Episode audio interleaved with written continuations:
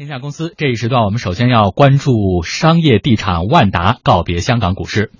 万达商业今天结束了十五个月的香港之行，正式告别香港资本市场。今天是万达商业在港交所的最后一个交易日，从九月二十号的十六点开始，万达商业将在港交所出牌。今年三月三十号，万达商业发布公告说，公司控股股东大连万达集团股份有限公司正初步考虑就 H 股进行一项自愿全面收购要约。如果经过落实，万达商业将私有化，以及将公司从联交所出牌。万达集团表示，如果进行自愿全面收购要约，并且发出正式要约，H 股的要约价将不会低于每 H 股四十八港元现金。记者注意到，此次万达商业给出的不低于四十八港元的价格，是当时万达商业 H 股上市的发行价，比三十日的收盘现价三十八点八港元高出了百分之三二十三点七。博大证券的总裁温天纳分析，万达商业私有化是他们认为香港市场低估了万达商业的价值。它私有化的最主要原因都是说，很多企业就是觉得在香港上市，它的一个呃溢价比较低啊，它的一个融资功能不是这么强。市场对这个内地的政策有一个不同的看法，部分的一些内地的房地产企业，因为觉得内地的一个估值是比较高，所以在某程度上来讲嘛，他觉得在香港上市是吃亏的。所以在这种价差的一个趋势之下来讲嘛，他们是有个意愿从香港私有化出牌，然后回去内地啊重新挂牌。二零一四年，万达商业登陆港交所，也是这一年，阿里巴巴登陆了美国资本市场。万达董事长王健林和阿里巴巴集团董事局主席马云两个男人谁更有钱，成为被人津津乐道的话题。到底谁是首富呢？当时业内分析，两个市场对于两家公司的估值将直接影响谁是首富。不过，在万达商业当时香港上市的现场，王健林在回答经济之声记者提问的时候表示，上市不是为了做首富，而是要把公司带到国际舞台。呃，做起富不是我的奋斗目标，是想把公司做成超级的跨国企业，一流跨国公司，这是我的目标。嗯，比如先完成一个小目标。嗯，然而香港市场呢，并没有给万达商业太大的惊喜，在开盘当天就跌破了发行价。当时王健林告诉记者，这是可以理解的，因为当时整个房地产市场正在收缩，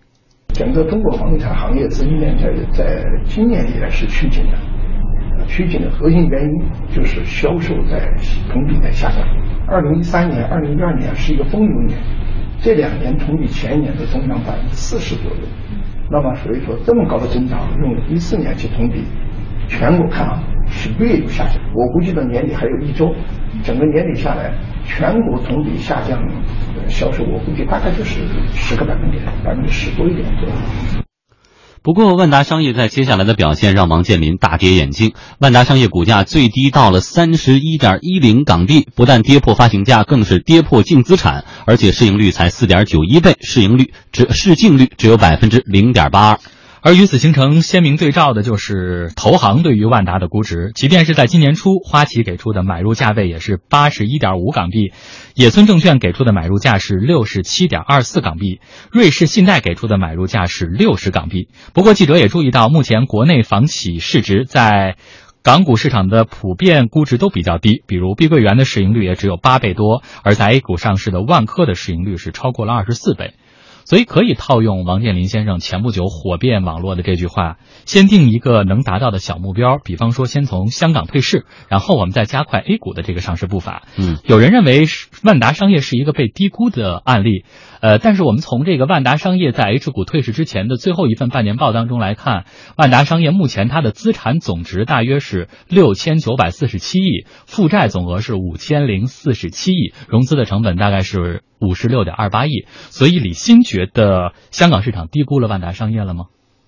呃，这个问题要分两个方面看啊。嗯，第一个呢，我觉得是这样，那个整个因为这个香港的资本市场和 A 股对于这个房地产的这种投资的这个模式的这个叫评价方式不一样。嗯，在香港甚至在美美国股市，它对于这个房地产的评价是这样啊，就是说你拿地的、你囤地和房地产你拥有的这种硬资产或者叫。重资产的项目，这个估值不能太高。原因是什么呢？就是香港原来经历那个亚亚洲金融风暴，完了美国比如经历次贷危机的时候，都经历过比较惨痛的这种经历是什么呢？香港当时就是亚洲金融风暴的时候，它的地产价格一下就能达到百百百分之六十左右，就折价百分之六十左右。那次贷危机的时候，美国房地产价也是这样。所以在他们认为，你一个房地产公司，你是靠。给你现有的这种土地或者房地产项目是你拥有的这种叫重资产，你用这个估值，完了说，哎，我这个增长在我的就我的地产的这种项目收入，在我的整个收入里占据绝对的这个重要比例，而且每年的主要业务的空间增值的空间也都是从这个重资产来的时候，这个有可能瞬间就能给以这种拦腰的方法就给打打打掉。所以呢，从资本对预期而言呢，香港股市还有美国股市，他不认为这个未来预期很。好，甚至都觉得有泡沫。就是你看你现在这么高，那我你将来如果一旦出现这个房地产整个就像，比如亚洲金融风暴或者再飞讲，就是房地产价格这种腰斩的时候，那立刻这个泡沫被挤压，风险会很高吗？他们更在意的是这种叫连锁的房地产服务机构，就像喜达屋，就是我是靠我这个房地产的这个租赁，嗯，运营。这种服务呢，它不是一个估值的概念，它是纯粹的叫服务覆盖。嗯，这种的估价才会很高。万达恰恰相反，嗯，它此前的这种高增长，全都是这种叫硬资产，因为它比较强的是什么？就是它的这个叫执行力很高。它整个这个地产项目下来，它的设计团队，然后这种叫运作团队、销售团队，都是一个叫高标准的这种高质量的，不是以这种叫叫军事化的管理嘛？嗯，所以它复制率很高。它成本很低，然后效率很高。这种情况下呢，它这个重资产的这个收益非常好。嗯，但越是这样，就代表你永远转不到这个轻资产服务。事实上，王健林从前年就开始，已经开始有这个变革，就说我现在要做的方，万达现在就这么做，就是我的万达城现在是谁看好这个地方，你出钱。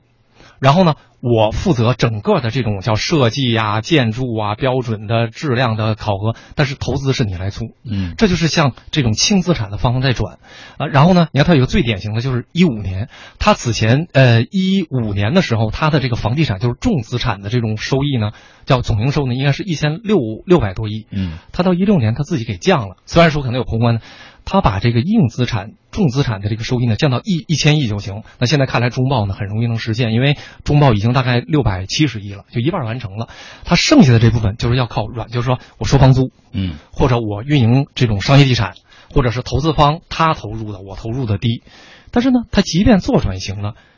还没有被香港的这个叫资本市场认可，嗯，所以呢，就意味着。他这个就觉得，你看我转型了，恐怕也不行。嗯，他这个其实呢，理论上像王健林这个性格呢，他应该从本心呢，咱说从情感上他也不接受。就在万达地产确实在这个香港股市上这个表现有点丢脸，嗯，当天就破发。曾经号称是香港这个资本市场最大的 I IPO 个案嘛，当天就破发，然后低到三十八点八。他宣布完第二天说大涨了百分之十八，还没到发行价。嗯。然后呢，说你看，其实说没低估，因为香港给整个的这种像华华润置地啊、碧桂园都是大概这个市盈率都这么少，对吧？大概是六到八。那万达呢？他在发布了这个私有化的这个邀邀约公告之后呢，第二天大涨了百分之十八，它的市盈率才百分之四点几。嗯，那市盈率是百分之四，但它万达院院线在 A 股上呢，市盈率都百分之百分之七。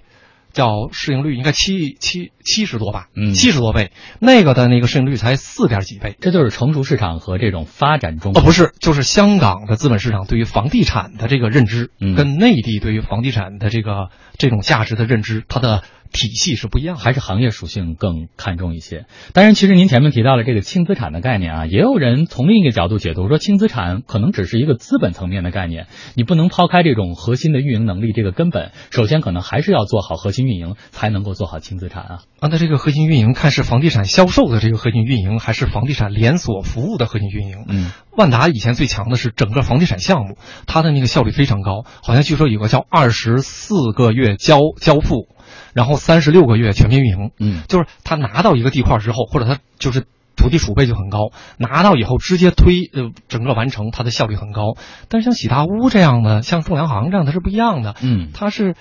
哎，我是靠我的服务嘛，我通过比如房租啊，提供这种各方面的这种服务支持，那。此服务非彼服务，此运营非彼运营，所以你万达想从这个运营优势转到那个运营优势，有可能在短时间内没有被境外资本认可。嗯，好。当然，回到这个这次的万达退市，可能大家也在关注，是不是会有更多的房地产类的公司从香港退市呢？因为前面李金先生也特别谈到了，可能对于像香港、像美国这样的资本市场，对于房地产公司它的给的这个估值就要比我们其他的市场给的低一些。那么，当然，万达商业的退市也并不是首例。其实早在二零一一年的一月，复兴国际和复地联合发布了公告，说复兴国际将就复地全部已经发行的 H 股和已发行的内资股提出自愿有条件的收购要约，建议撤销复地的上市地位。对于复退市的原因，复兴国际表示，主要是由于融资障碍。为了支持商业以及住宅房地产主业的不断增长，复地有大量的资金需求。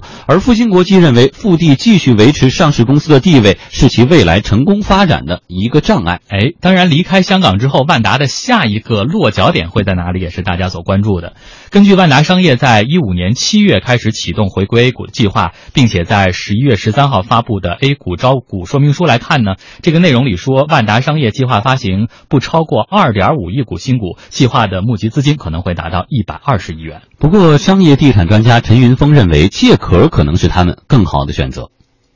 我感觉现在直接的 IPO，呃，还是有一些个门槛的。我设想啊，应该是有一个壳，啊，直接的去更换它的这个呃业务啊，这样的话呢，第一速度会快。啊，第二个呢，也能够越过现在的一些 IPO 的一些政策性的限制。随着万达私有化的推进，万达私有化题材持续发酵，并且呈现出扩散态势。龙头股国中水务、泰达股份涨幅超过百分之四十，新被挖掘出来的宝钢包装、旷达科技也在资本的炒作当中频频频有涨停的表现。即便是飞文股上海九百做了辟谣，也在辟谣当天上涨超过百分之五。嗯，陈云峰判断，以万达为标志，未来的两到三年会有更多的国内房地产企业撤离香港市场。我觉得以万达，包括前一段时间的这种这个万科也有这方面的考量嘛。我觉得就是原来呢，呃，大家登陆港股，呃，也是出于这个。对香港的这个证券市场，它比较完善的这种考虑，呃，但是现在呢，应该说在港股登陆的这些个企业，啊，应该也都受到了这个估值包括融资能力方面的一些限制，呃，我预计啊，应该趋势是非常明确的，呃，以万达回归 A 股为标志，呃，最近的这两三年会有很多的企业走回这个。重新上市的这个路子，嗯，其实这个私有化过程有没有联想到这个中概股回归？呃，排队还有八百多家，但是借壳呢，现在就已经这些可能存在的这些备选项都已经涨成这样了。所以说，未来等待万达的是什么？呃。呃，我看怎么说啊？第一个呢，就是说万达回归 A 股是必然的，因为有一个说法，它负债很高，刚才提到了负债，而且它今年好像它那个地产启动的是远超过原来，因为有过境外的这个叫资本机构有过预测，就是按它的现金流的情况呢，每年能支持大概有八到几家，就是进行动工，但它今年上半年好像就启动了十五家，就意味着它的那个地产扩张速度很快，那对融资的这个压力很大，负债也很大，这是很多对它评级下降，就是它的负债这个问题很大，所以它一定急于要。这个比较畅通的可融资的这个高规模的通道，所以从香港回来回内地肯定是有这个思路。第二就是说，能不能引发，就是它是能不能 IPO 或者以借壳的方法上，以及其他的这个地产的中概股是不是从香港回来，这个牵扯几个问题。嗯，第一个，因为我如果没记错的话，好像是二零一零年开始，好像证监会。对于房地产商、房地产公司借壳上 A 股，其实限定的非常严。我们当时甚至好像隐隐的都有，我现在忘了，就当时好像都有那个政策，就说你这种房地产商你想借壳都不批。嗯，所以呢，万达当时呢说是个小目标上市，其实上市对它不是小目标。它二零一零年之前好像王健林筹备了四年，嗯，想上上 A 股，最后好像就是因为二零一零年的这种叫禁令，或者不叫禁令，因为它没公开发布，但是就是。不提倡、不鼓励房地产在融资市场或者资本市场上，因为当时有杠杆的问题嘛，有控制房价的问题，有泡沫的问题，所以他就没上了，他才上的香港。他二零一四年五月份上香港，对吧？那实际上呢，二零一五年八月份跟证监会就提交相关的想在 A A 股上的这个叫申请，嗯。或者叫说说明，当时猜是 A 加 A，呃，以 A 加 H 的方法，因为没想到它在港股是在港市是以这个私有化的方式，嗯。但现在看来是坚定的走纯 A 股的线路，嗯。但是呢。那个限令或者那个不提倡的这个倾向，理论上讲，现在呢应该并没有排除。嗯就是好像我的印象里，现在即便这个恒大好像控股这个嘉嘉凯城啊什么，好像有这个借壳的概念，嗯事实上都是在半隐半暗之间，就是整体上。从二零一一年开始到现在，好像房地产商能靠借壳的方法上的那个数量非常少，我印象里可能只有一两家。那就意味着你万达商业，因为万达院线可以，嗯。你是文化传媒，对，万达商业是房地产。如果要是撕开这个口子，就是房地产商可以相对比较顺畅的用常规借壳的达到借壳标准就能上的方式，那首先国内的房地产商就会有一轮的上市，因为房地产对于资金链的这个需求，融资的需求是最大的，对吧？嗯。另外呢，就是在当初不得不去香港上市或者去其他上市的，那当然会回来，因为这个融资通道是更有效率的一个通道。最后还有不到一分钟的时间，只能听一个您简短的判断了。因为这次万达选择在香港退市，但是我们发现大悦城地产也是在香港上市的，他表示要加速发展，而且对于提振股价也很有信心，不会引发这种在香港地产公司的退市潮吧？呃，我个人觉得是这样，就是实际上呢，上市的概念有两个，一个就是它的就是它的运营方式，刚才提到过，是那种轻资产的，嗯偏重于运营服务，不是以重投入自己拿地块儿自己去发展，而是相对刚才举例的像这个喜茶屋这种。那如果要是这种呢，理论上它未来被看好的空间会更大。嗯。